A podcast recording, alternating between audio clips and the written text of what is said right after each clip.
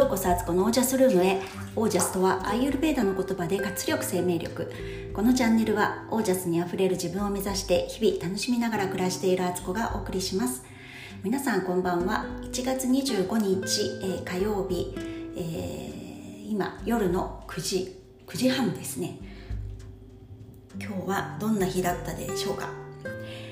えー、私の方はですね子供たちがね昨日言ったみたいにもしかして学校がね休校になったりしてなんて言ってたんですけど結局あのそういうことにもならずあのなんとか行けそうですね。公立の学校はね。子供たちはなんかがっかりしてましたけど。まあまあねあの感染がねめちゃくちゃ広がらない限りは通常運転をねができる方が幸せなんで行ってくださいっていう感じです。はいえーと今日はえっ、ー、とそうあのめちゃくちゃ嬉しいことがあったんですよあのポッドキャストこのねこのラジオ番組っていろんなとこで配信されてるんですけどあの Spotify だったり Apple Podcast だったりなんかあといくつかあるみたいなんですけど自動配信でやってくれるんですねこのアプリが。で、えっと、Apple Podcast 私昔よくそっちでポッドキャストって聞いてたんですけどあのなんとなくねそこのあのランキングとかを見てたんです。で、えーと、全体ラランキングとか見てああやっぱりこう有名な番組だなとかあこの人すごい面白い人だからやっぱりねとか思ってたんですね。で、えーと、私のあのビジネスサロンの主催されそれを主催されているフランスのサキさん。彼女の番組っていうのは常にトップの方にあってどれぐらいのランクなんだろうと思ってまた見てみたらあすごいそうそうたるメンバーの中にねさきさんがいてさすがだなと思ってたんです。であとサロンメンバーのね一期先輩にあたる杉部ちゃんって私あのコラボもね番組でさせてもらってたことあるんですけど彼女もね前ランクインしたっていうのを彼女のポッドキャストの番組内で聞いたことがあってわすごいなと思ったんですよ。で、えーと、彼女もねどれぐらいのランクに今いるんだろうって見たらやっぱキッズ子育て部門で上すごい上位トップランキングに入ってるんですよね。だからやっぱすごいなと思ってまああの何にもね自分のことなんて思ってなかったんですけどとりあえず私が最近ねあのちょっとカテゴリーをチェンジして前までは健康とフィットネスにしてたんですけど最近話してることがあの、まあ、ファスティングのこととか話してますけど結構あのスピリチュアル系とかマインド系に寄ってきてるし最終的に私が伝えていきたいことってそこが核になってくるのであのカテゴリーもチェンジしてたんですよ。で、え、スピリチュアル宗教スピリチュアルのところを見てざーっとスクロールしてったらなんと74位のところに私いたんですね自分のアイコンが。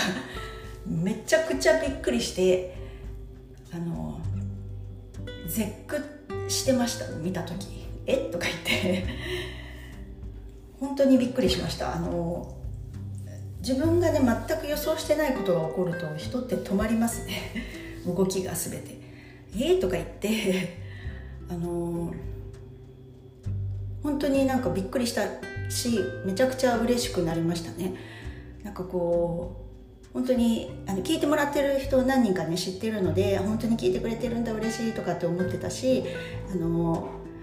公式 LINE の方にもね本当お会いしたこともない方から連絡が来たりとかしてすごい嬉しかったんですよでだけど本当にこうランキングにまで入ってきてるなんて思いもしなかったからもうあの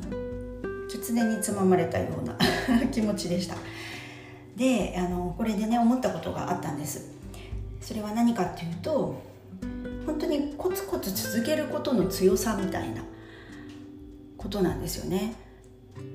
私があのポッドキャスト始めた理由っていうのはあの去年からね、えー、Spotify でポッドキャストを聞くようになってそこでさきさんを見つけてあのさきさんかなりエピソードその時もあったんで、まあ、とにかく最初から全部聞いたんですよ。で他の方のも聞いたりしつつそのさきさんのビジネスサロンってどんなもんなんだろうっていうふうに思っていてでちょこちょこねそのサロンのメンバーがあのさきさんの番組に出たり名前が出てたりとかあとそのサロンメンバーとさきさんでやってるポッドキャストっていうのも期間限定でやられててそれを見たりとかしてあ聞いていてそれでそのそれぞれのプロフィールに飛んでったりとかしてああなんか本当に世界中でで魅力的な人たちが集まってんだなと思ってあの素敵だなと思って聞いてたんです。でそのうちそこで杉部ちゃんの番組を私が見つけてあこの方もサロンメンバーだなと。で聞き始めてであのすごいね彼女の変化がめちゃくちゃこう感じられたんですよ番組を聞きながら。最初のうちっていうのは本当に初めてだからあの自信もないだろうし、まあ、どうやってやったらいいのかって見よう見まねでねやってたと思うんですけどなんかそれを聞いててあのすごいこうねこう嬉しくなったというか刺激も受けた。あすごい人ってこうやって変わっていくんだっていうのを見せてもらった感じでもう本当に途中からはもう自信がしっかり声にも乗っててでなんだろうな自分の壁を本当に打ち破った感じみたいなのがあったんですよね。でそれを聞いてでポ、えーと、公式 LINE の方もね登録してそこから私連絡させてもらったんですね。あのすごくやっぱりね共感すること子育てのこととか話されてるから共感することがあったし本当に杉部ちゃんが大変だった時にドゥーラみたいな存在がね近くにいたらよかったのにっていうあの本当に私が近くにいたら行ってあげたのにっていう気持ちもあったりとかして連絡をさせてもらったんですよ。でそこからね交流も始まったりしつつあの私自身がねそのポッドキャストの番組を持つってこと最初は全く考えてなかったんですけどなんかねだんだん自分もやりたくなってきたんですで見よう見まねで本当に誰にも教わることなくあのそのサロンメンバーがねなんとなくそのエピソードの中でそういう話をしてたりとかこうこうやってポッドキャスト始めたとかこれをこのアプリを使ってますとか言ってたのを聞いてもう本当に真似してそっくりそのまま。であのアンカーっていうねアプリを入れて自分も始めてみたんです。でも最初はね誰が聞くわけでもないとりあえずやってみるみたいな気持ちで始めてさらに始める時に自分に約束したのが、えー、それがね9月から始めるとして、えー、と年末まで毎日とりあえず更新してみようっていうのをそれだけを決めて、ね、始めたんです。だからなんかテーマとかなんかどうやってやっていくとか何も決まってなかったんですけどとりあえずあの場所を作ってあの録音できる状態を自分で作ったんですね。でそこからもう毎日あのとりあえずボタンを押すみたいな録音ボタンを押していくみたいな。で最初はちゃんとあのストーリーを考えてテーマ考えて何を話すかとかあのある程度書いたりとかしてたんですけどだんだんねなんかそれがそれがあると私結構喋れなくなるってことに気がついてこれはねそれぞれのタイプによると思うんですけど私あんまりこうねこう決まった中ではあのうまく自分を表現できないんだっていうねもう生き方に表れてますけど型にはまるとものすごいなんかその型通りにしか動けなくなっちゃう。で本来持っている良さとかあの他の人とは違うユニークさみたいのが出てこなくなっちゃうんでもうねあのテーマとか決めるのもまあ、とりあえずテーマは決めてるか今日何について話そうかなみたいな。テーマは決めるけど時々ねテーマもなくてねあのそういう時はコーヒーブレイクにしちゃいますけどあのフィーカタイムにすることもあるんですけどあのテーマだけ決めてあんまり細かいことは決めずに話いきなり話すみたいなね。あの前も言ったみたいにあのインスピレーショナルスピーチ的にとりあえずイタコのようになんか口からなんか「あ」とか言えば続きが出てくるみたいなのを信じてるので その場の自分のフィーリングで話すみたいなスタイルにしたらすごいやりやすくなってで毎日やることも苦じゃなくなってきたしまあ、ある程度ね10日ぐらい続けると人ってやっぱりねそのやってたことがスタンダードになってくるから習慣化ってできるんですよ。だから最初はちょっとね頑張んなきゃいけない。毎日やるってことを意識的にあのどこでやるとかちゃんと決めてトリガーポイント決めてねやるとか必要なんですけどある程度やるともうそれはできるようになってくるのであとはやり方が毎日続けてもあの辛くないやり方を自分で探していくしかないんですよね。ある人にとってはそれがあのちゃんとテーマを決めてスクリプトを作ってその通りに読んでいくのがいいかもしれないしある人にとってはもうちょっとラフな感じでマインドマップぐらいにして書いておいてでそれを読むのがいいのかもしれないし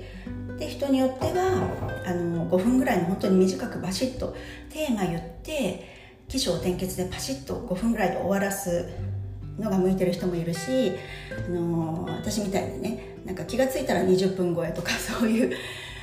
あの苦しくなくやれる分数ってあると思うんですよね。なんかそれが合ってる人もいるし。中にはねほんと1時間超えの番組の方とかもいるんですけど本当にそれはね人それぞれ。なんか1時間超えとかの人は大体週1とかですよねペース的には。っていうねなんか自分でやりやすいのを見つけていくっていうのが次の段階に来るんですよ。最初に発射台を作る。それはやっぱり自分で作らないと、まあ、人にも教えてもらえますけどとりあえず自分で手と足を動かさないとその発射台って作れなくて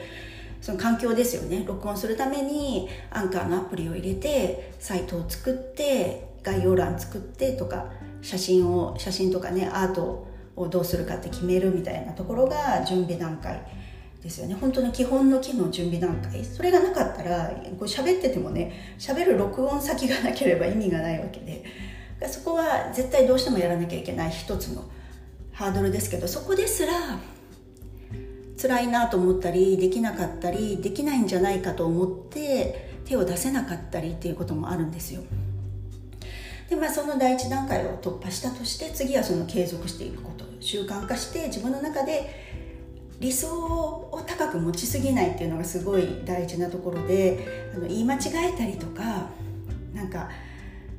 言いよどんでしまってるとか空白時間があるとか途中で途切れちゃったとかあってもまあいいやって思える自分の緩さみたいのがすごい必要で完璧を求めちゃうとあの本当にねできないとしか思えなくなってくるんですよ。で劣等感みたいなものしか湧き上がってこない。あのすごいねあの上手にやってる成功している人たちとかのを聞いちゃうともうそうしなきゃいけないって思い込んじゃうし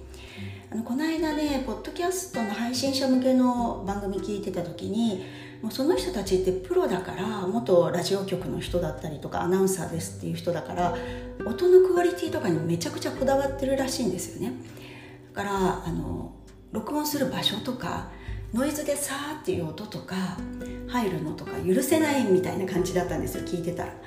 で私はこんなねあのお風呂でいつも録音してるから声もエコー変にかかっちゃってるし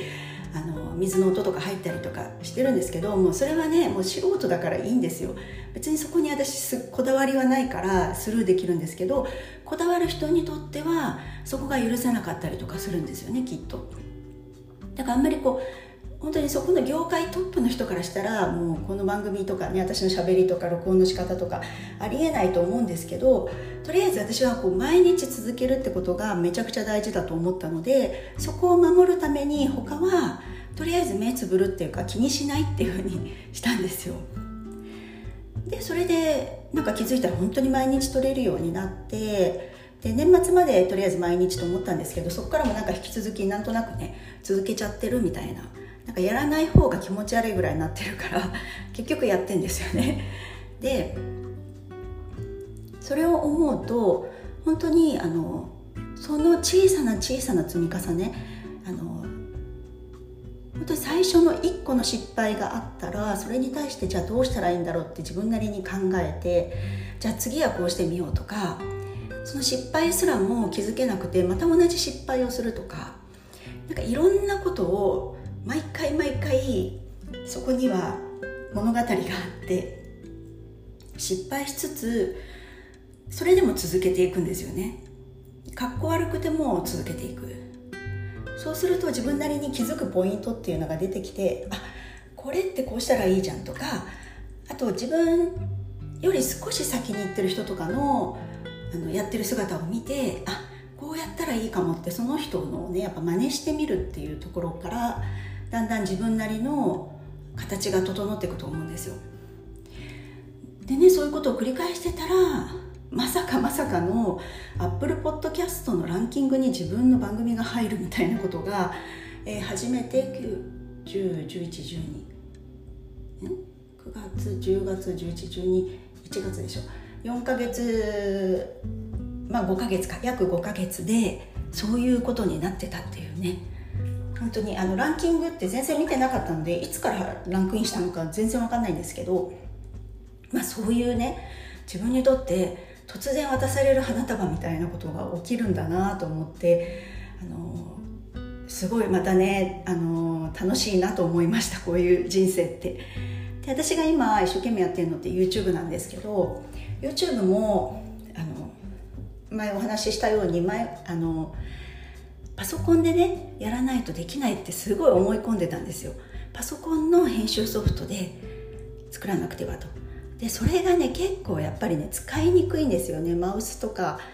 前はね Windows 使ってたんでマウスでやってたし今は Mac ですけど指でやるのもなんかねまだソフト自体もねこうちゃんと使いこなせてないとこがあったりとかしてなんか1本作るのにもゼーハゼーハしてね作ってたんですけどそこをあのスマホでねできることを見つけたり、えーと、今エミッフィーさんっていうねチャンネルすごい好きでよく見てるんですけど彼女の Vlog を見てすごいその彼女の世界観もめちゃくちゃ好きなんですね私。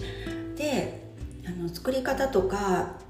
もうなんかすごい参考になると思ってそういう目線で見始めたらめちゃくちゃ取り入れるものがいっぱいあってで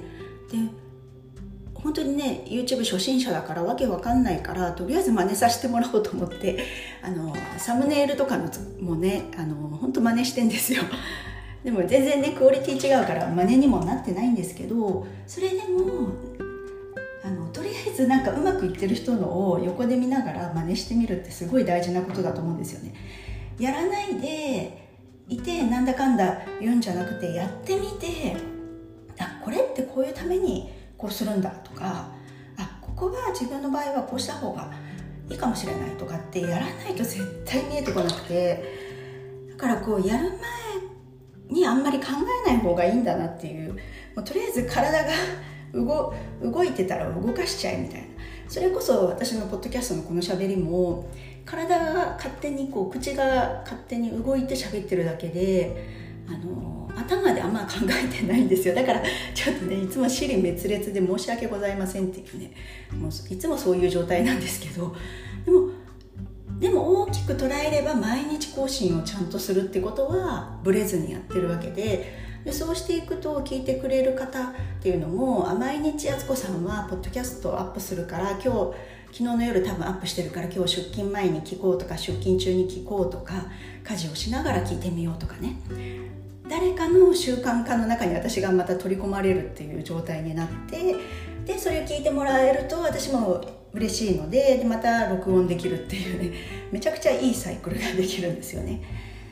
だそういう意味で YouTube もそんな感じで今始めていて毎日毎日ね新しいいい発見があるんですよ。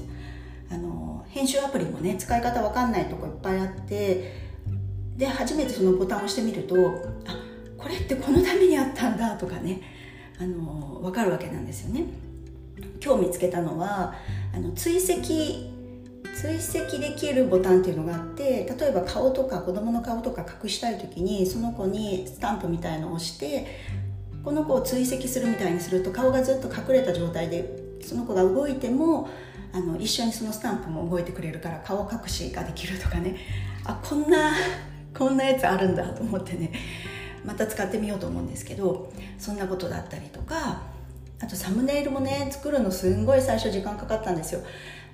というか最初サムネイル作るのが面倒くさすぎてやってなくてやらずにアップロードすると YouTube 側が勝手に3つぐらい画像をね動画内から見つけてきてこの中から選んでくださいみたいになるんですね。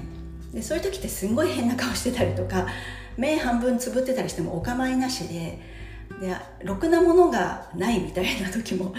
あの YouTube のセンスが悪すぎっていうわけじゃないですけど、ね、でも選んでくれてんだからねないよりマシじゃんっていうことですけどなんかそうそういう状態だだったんですけどもなんかその余裕もないしいいやと思ってそういうサムネイルをねずっと使ってたんですけどいややっぱりサムネイル大事だなと思ったんですよ。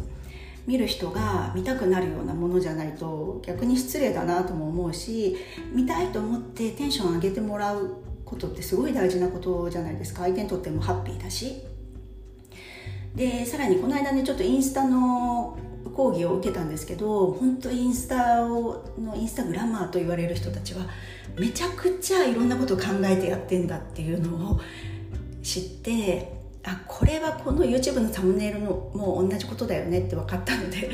あの頑張ってねキャンバでね作り始めたんです。でサムネイルの作り方はエミフィさん真似して4つの画像をそのまま自分のハイライトっぽいものをその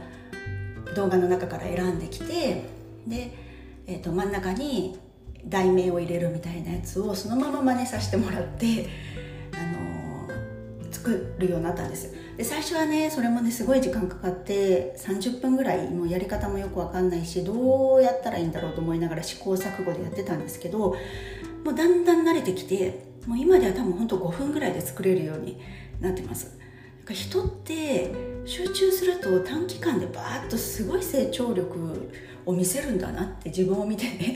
また自分が観客席の一番前に座ってるから私自分の人生をそうやって見てるからすごいねみたいな感じでねグッジョブみたいな感じで見てたんですけどそんなことなんですよ。でえっ、ー、と多分、えーと、ポッドキャストも今150話ぐらいですよね。だからそれだけのストーリーを上げストーリーって言わないかエピソードを上げたからあの基準値に乗っかるっていうことになったんだと思うんです。これもさきさんから教わったんですけど何かをやり始めて誰でも最初の1本目とか1回目っていうのがあるけどそこで例えばそれで数本出したところで諦めちゃったらもう本当に基準値にも達してないのにやることやってないのに諦めちゃってることになるよって言われてあの最低基準を満たすっていうのはめちゃくちゃ大事っていうことをね教わって本当だなって150本ぐらい出せばそういうランキングにも入ってくるんだと思ったしまあ、あとねカテゴリーの分野にもよるんですけどね。私の多分宗教スピリチュアルってとこはそんなに競合他社があの分母数としてはめちゃくちゃ多いとこじゃないから上がってこれたと思うんですけど他のねビジネスとか教育とかのところはもう本当にすごい競争率だと思います。でまあそんなこともありつつ YouTube も私今30本ぐらいなんですけどいや全然30本じゃ足りなくてまず100本目指そうと思ってんですで、